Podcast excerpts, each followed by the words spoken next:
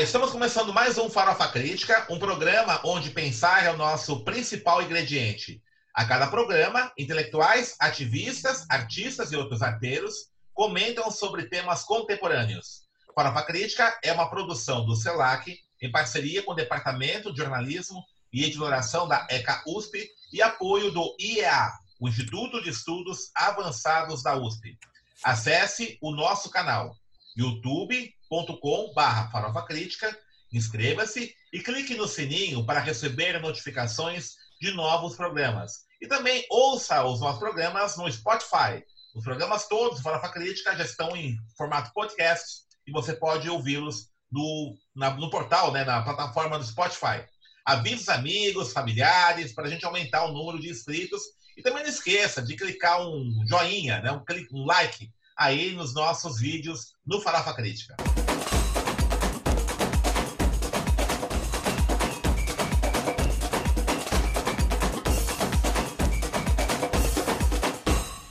E o Farofa Crítica de hoje recebe Dina Alves. Dina Alves é advogada, doutoranda em Ciências Sociais pela PUC São Paulo.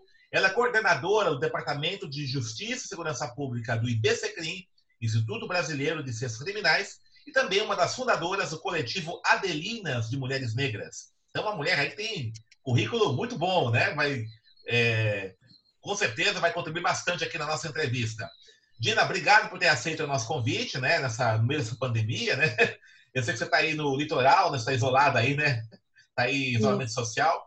É, eu queria, assim, que primeiramente você falasse a partir aí da sua, da sua formação tal, como é que você está enxergando essa situação aí, né, nos Estados Unidos. Nós tivemos ontem é, em Nova York é, uma é, série de saques, né, até na loja Macy's, né, toca de recolher, quer dizer, a, aquele caso lá do, do George Floyd, né, que foi assassinado a sangue frio por um policial, está desencadeando uma onda de protestos muito grande aí em todos os Estados Unidos. E tem uma fala muito interessante, né, do, do prefeito de Nova York, que ele diz o seguinte, né, que a culpa de tudo isso é do Donald Trump. Né? Não só é, essa defesa que ele faz da repressão, mas os quatro anos de governo dele que levou a situação social de calamidade nos Estados Unidos. Queria que você falasse um pouquinho sobre isso, a partir da sua perspectiva aí, teórica, política. Oi, Denis, bom dia. Bom dia a todos e todas. É, agradeço, Denis, o convite para a gente trocar essa ideia, conversar um pouquinho. É muito importante esse espaço né, de debate. É, na verdade, esse, esse, né, esse repertório de violência contra a população negra é um, é um é repertório de violência histórico. Né? O racismo estrutural expresso não apenas numa joelhada, né, da forma como o, o, o, rapaz foi morto, né, foi assassinado, né, asfixiado com o joelho do policial. É importante falar que a morte desse rapaz foi uma morte é, perpetrado pelo racismo imperial, né? A forma como os Estados Unidos e todas as outras nações que teve a escravidão como um, como funda, fundante, né, da, da, das relações sociais, ela é expressada através da morte de negros e negras, de indígenas, da população favelada, pobre, da população dos morros, das periferias. É, e aí o, é importante falar, Denis, que é, a, a, discussão do, do, racismo e da violência contra negros ela não pode estar situada na imagem desse policial que matou é, esse, esse homem negro nos Estados Unidos e também os meninos aqui do, do Rio de Janeiro, João Pedro, o, o João Vitor, é, que foram assassinados também por policiais. Né? Tem que entender que a, a, a violência ela, tá, ela, ela, ela se dá de uma forma muito mais profunda e histórica né? Não foi o policial que matou, foi uma comunidade policial, foi uma política é, miliciana, uma política da, da, da, da necropolítica, né? Foi a, a, forma como se distribui de forma desigual a violência, a morte, a punição, porque as discussões elas estão muito focadas na violência policial e na atitude dos policiais.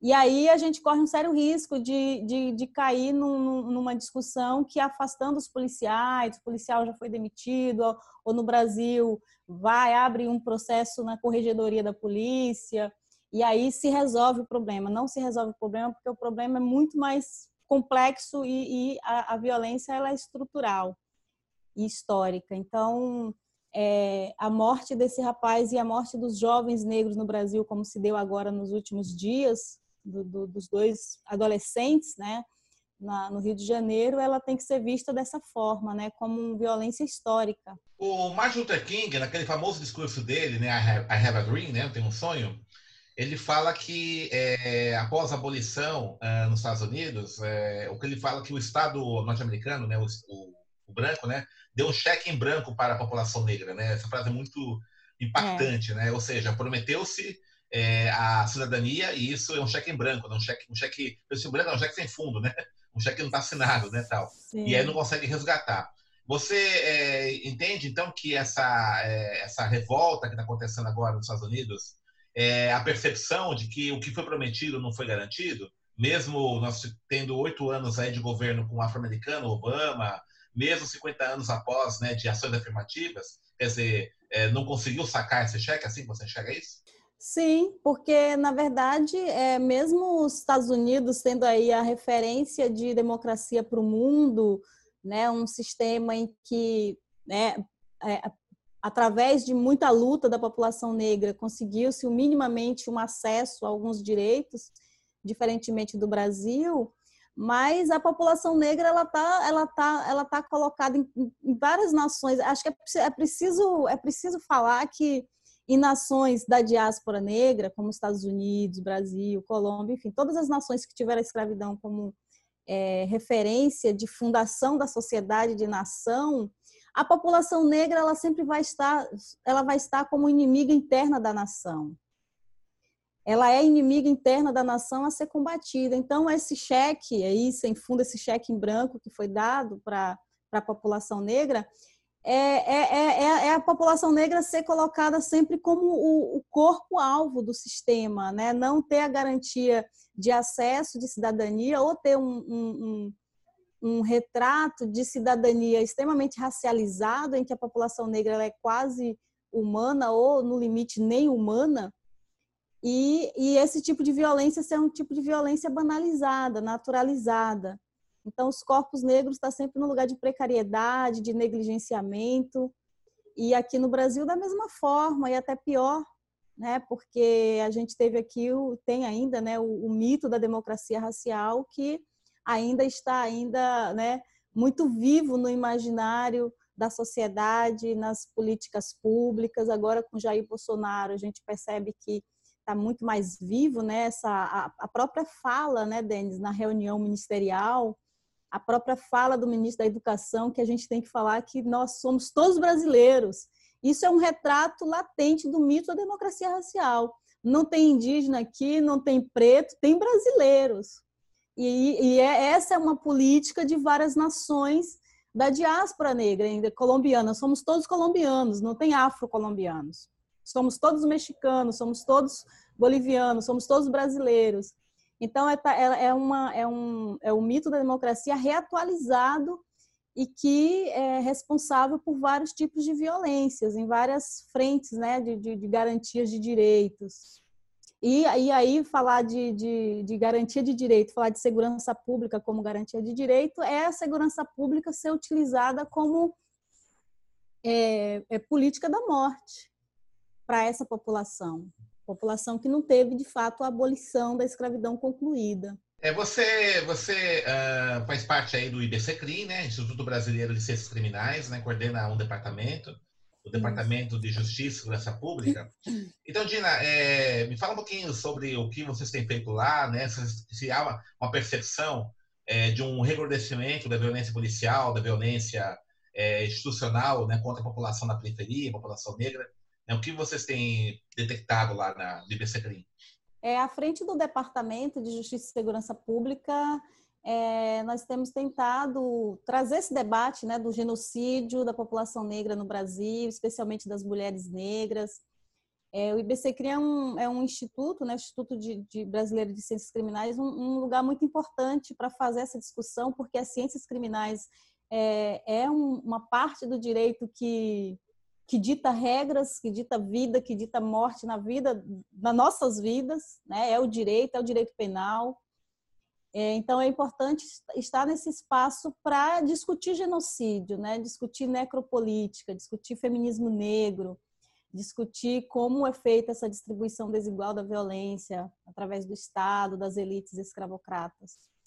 É, e a, o que a gente, a gente agora entrou com a DPF no, no, no Supremo sobre a liberação imediata da população prisional, principalmente a população prisional que é grupo de risco, né? Porque está essa discussão agora, né, da pandemia e a gente entende que os presídios é, no, no, nos próximos dias aí, diante da realidade da crise que a gente está vivendo, a crise política, a crise sanitária, é, pode ser o epicentro da pandemia no Brasil, os presídios. Já está morrendo muita gente, muitos presos, os familiares estão, estão sem acesso, sem informação da população. Foi feita pelo ex-ministro Sérgio Moro uma portaria, a portaria número 7, que, que proíbe as visitas e que dita algumas normas absurdas, que é separação de presos em celas, é é, separar presos a um metro e meio cada um para manter o isolamento e distanciamento social dentro dos presídios. Então, você imagina o absurdo que é, né? em que nível nós estamos de discussão sobre segurança pública, sobre a vida. Né? Então, a, a gente entrou com a DPF, o IBC CRIM assinou juntamente com o PSOL, pedindo a liberação imediata da população, pelo menos a população, grupo de risco dos presídios, para salvaguardar aí a vida e a dignidade da pessoa humana, né, da, da população prisional. E aí o STF tem nas suas mãos agora essa, essa decisão histórica, né, essa responsabilidade de realmente é, é, é, dar uma decisão que de fato libere a população prisional, as mulheres grávidas, tem mulheres grávidas, mulheres com, com bebês nos presídios cumprindo pena, mulheres lactantes, e, e, a população em si, a população prisional, ela já é um grupo de risco, né? independente se ela tem algum tipo de doença pré-existente ou não, porque os presídios já foi considerado pelo STF um, um, um estado de coisa inconstitucional, pela, pela realidade dos presídios brasileiros. Né? As torturas, o, a, a insalubridade, o lugar de proliferação de doença, então, já é grupo de risco. Quem está privado da sua liberdade já é grupo de risco. Então, a ideia é que o STF agora decida para que libere essa população. E você acha que há possibilidade disso? Porque a gente percebe que é uma tendência muito forte no judiciário, né, dessa lógica punitivista, né? É. Nos últimos tempos tem crescido muito esse tipo de, de discurso, de perspectiva, né? É, até do ponto de vista político, né? Você falou agora do Sérgio Moro, né? É, com, a, com, a, portaria. É, eu lembro, assim, quando, quando era ministro ainda, ele foi muito resistente a essa demanda, né, de... Até um certo setor judiciário propunha isso, mas era muito resistente, né, dizendo que não ia permitir que fosse impunidade, aquela coisa toda assim. É, como é que você enxerga um pouco essa, essa possibilidade é, diante é, de uma cultura é, que punitivista. punitivista cresceu muito ultimamente. É, eu acredito que assim é, não vai, não vai liberar, não vai liberar porque justamente por isso, né, por essa visão punitivista, uma visão escravocrata, um, uma, uma, um imaginário que impera sobre a, as decisões, né, o imaginário de que o negro é inimigo da nação.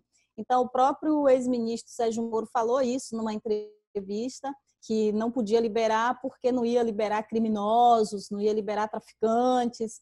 Então, existe já esse imaginário na mentalidade dos juízes, dos magistrados, e eu acredito que não. Aí, é...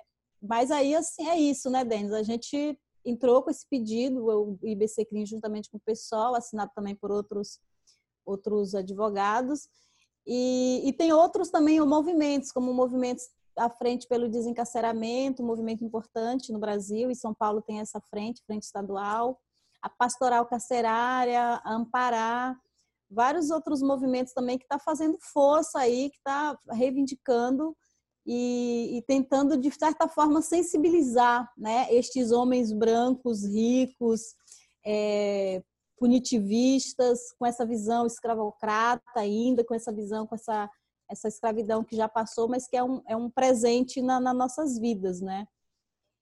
Então eu acredito que não, eu acredito que não vai, não vai ter essa liberação da forma como foi pedido, mas tá, tá, tá tendo aí muita, muita força aí do, dos movimentos para que sensibilizem. É, tem que lutar, né, sempre.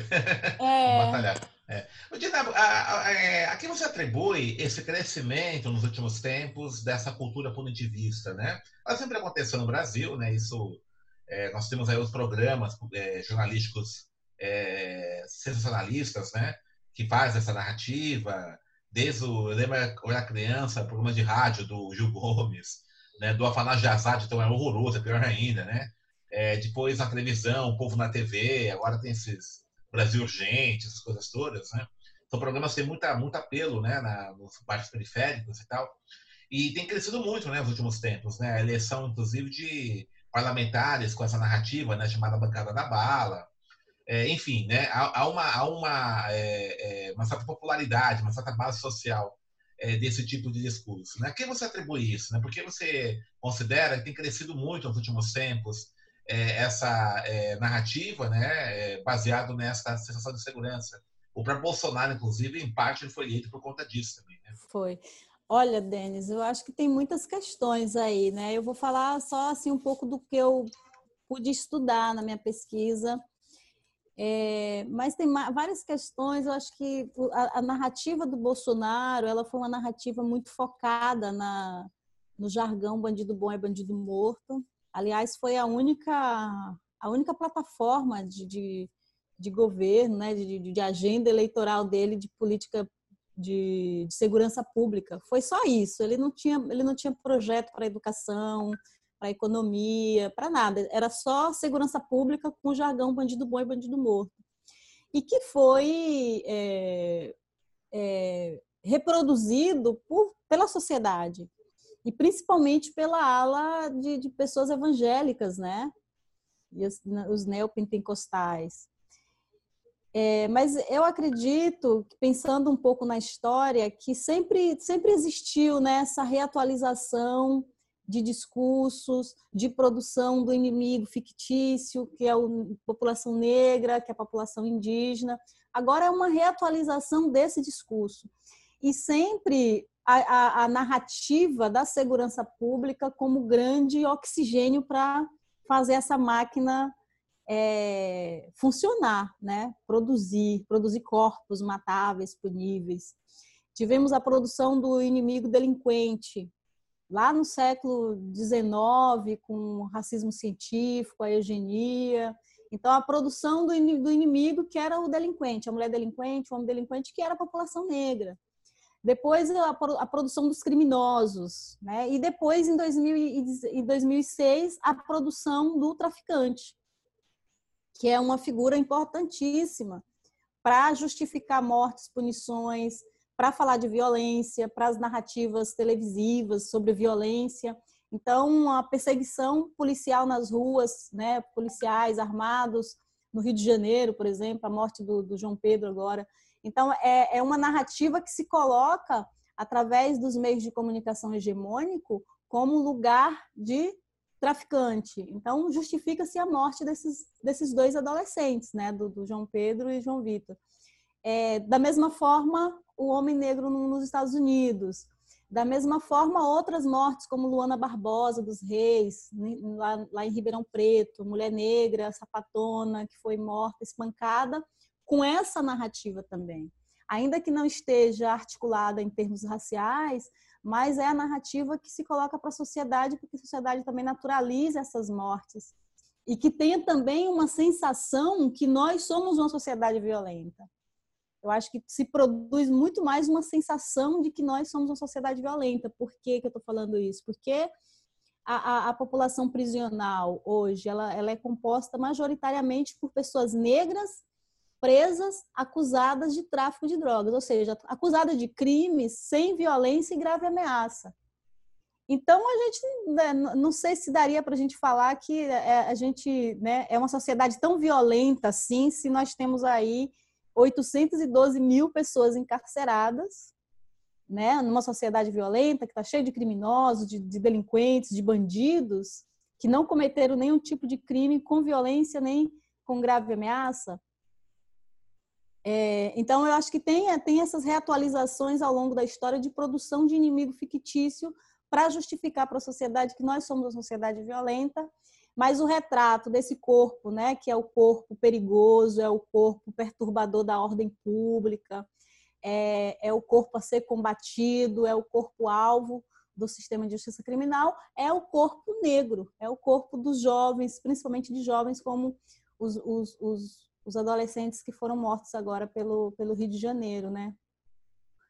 E então tantas você, é, outras é, mortes. É, você, eu tenho estudado muito é, esse, é um texto do um autor chamado Ignacio Martim Baró, né? Ele é salvadorenho, ele trabalha muito com a ideia de uma violência estrutural na América Latina, né?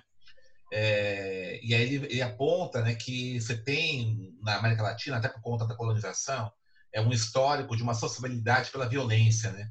É, então, pelo que você fala, né, se você concorda com isso, há uma reatualização dessas narrativas para justificar uma violência que é estrutural na sociedade. Né? Você considera que é isso? Essa é a situação nossa? Isso, mas a violência, é. na verdade, acho que a violência, quem, quem perpetua, quem provoca, quem produz e reproduz a violência é o Estado. Certo. É o Estado uhum. que reproduz a violência e que produz a violência contra um determinado grupo social. Eu acho que a discussão sobre violência ela tem que partir daí porque eu, eu falo isso pensando no, no, meu objeto de estudo, né, no meu trabalho, que é sobre sistema prisional. Se a população prisional hoje fosse composta por pessoas que mataram, por estupradores, por pessoas que cometeram homicídios, aí sim, mais 7% das mulheres presas hoje, elas cometeram algum tipo de violência contra alguém, homicídio, por exemplo. 7%. A outra metade inteira, ela, ela, ela, ela é acusada de tráfico e por crimes patrimoniais. Então, está li, diretamente ligada ao, ao, ao, à expulsão dessas mulheres do sistema neoliberal de consumo, ou seja, é uma simbiose mortal entre pobreza, racismo e punição. Isso é coisa, o CNPJ é mais importante que o CPF, né? Como diz o empresário é. imbecil. Exatamente. É. Então, a gente pensar violência, acho que pensar violência estrutural, mas essa uhum. violência causada pelo Estado contra determinados grupos sociais, porque a polícia ela não está fazendo a hipervigilância em bairros como Gávea ou Morumbi. Ela faz a hipervigilância em periferias como a comunidade o Complexo do Alemão, que derrubou mais de sete corpos de homens negros que a população, no meio de uma pandemia, teve que retirar os corpos. Isso é violência, né? Isso é violência estrutural. Isso é violência que, que, que tem que ser considerada. Não a violência da a, a, violência da população contra a população sempre existiu, né? Sempre teve violência né, interpessoal, mas a gente não está falando disso porque o que, o que sustenta o sistema, o sistema racista de, de nações como Brasil, Estados Unidos e outras nações latino-americanas, que, que teve escravidão como fundante da, da nação, é a violência do Estado contra nós, contra os nossos corpos. Isso é violência, né? A tortura, a tortura autorizada pelo Estado nas ruas, os velórios nas ruas, tantos jovens negros mortos, tantos movimentos de mães que crescem cada vez mais, a violência contra a população lésbica, as mulheres trans. Então, isso é, é a violência do Estado, né, que tem que ser considerada. Ok. É, Diana, estamos acabando aqui nosso tempo, né? O papo tá bom, né? é, fala um pouquinho, você do coletivo Adelinas, né? Você ajudou a fundar o coletivo Adelina de Mulheres Negras. Então, hum. sempre no final, peço para os convidados e convidadas a fazer um mexendo bem aqui, né? Então, fala um pouquinho do coletivo, Adelinas, o que vocês fazem, né? Quem quiser conhecer, se tem uma página no Face, um site. Né? Fala um pouquinho é, sobre o coletivo. O coletivo Adelinas é o coletivo autônomo de mulheres pretas de São Paulo, mas é um coletivo que é composto por mulheres de vários lugares do Brasil, porque a gente né, começou em São Paulo, mas várias mulheres que fundaram o coletivo foram para outros estados. Então, é um coletivo que hoje ganhou uma, uma repercussão maior, assim, com várias mulheres que representam o coletivo em Recife, Maranhão.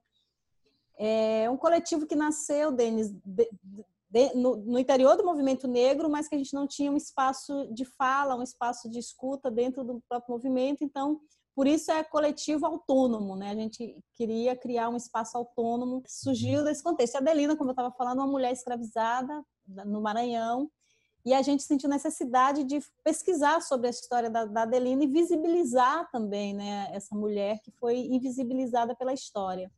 e daí o nome do coletivo. O coletivo é composto por várias mulheres das periferias de São Paulo, e como vários movimentos também, a gente sofre esse desafio de, de se manter vivas, de, de manter, se manter existindo enquanto coletivo, enquanto corpo coletivo de resistência e desenvolve o nosso trabalho. Temos uma página no Facebook, Coletivo Autônomo de Mulheres Pretas, temos um blog também, onde a gente escreve e desenvolve. Qual é o endereço do blog?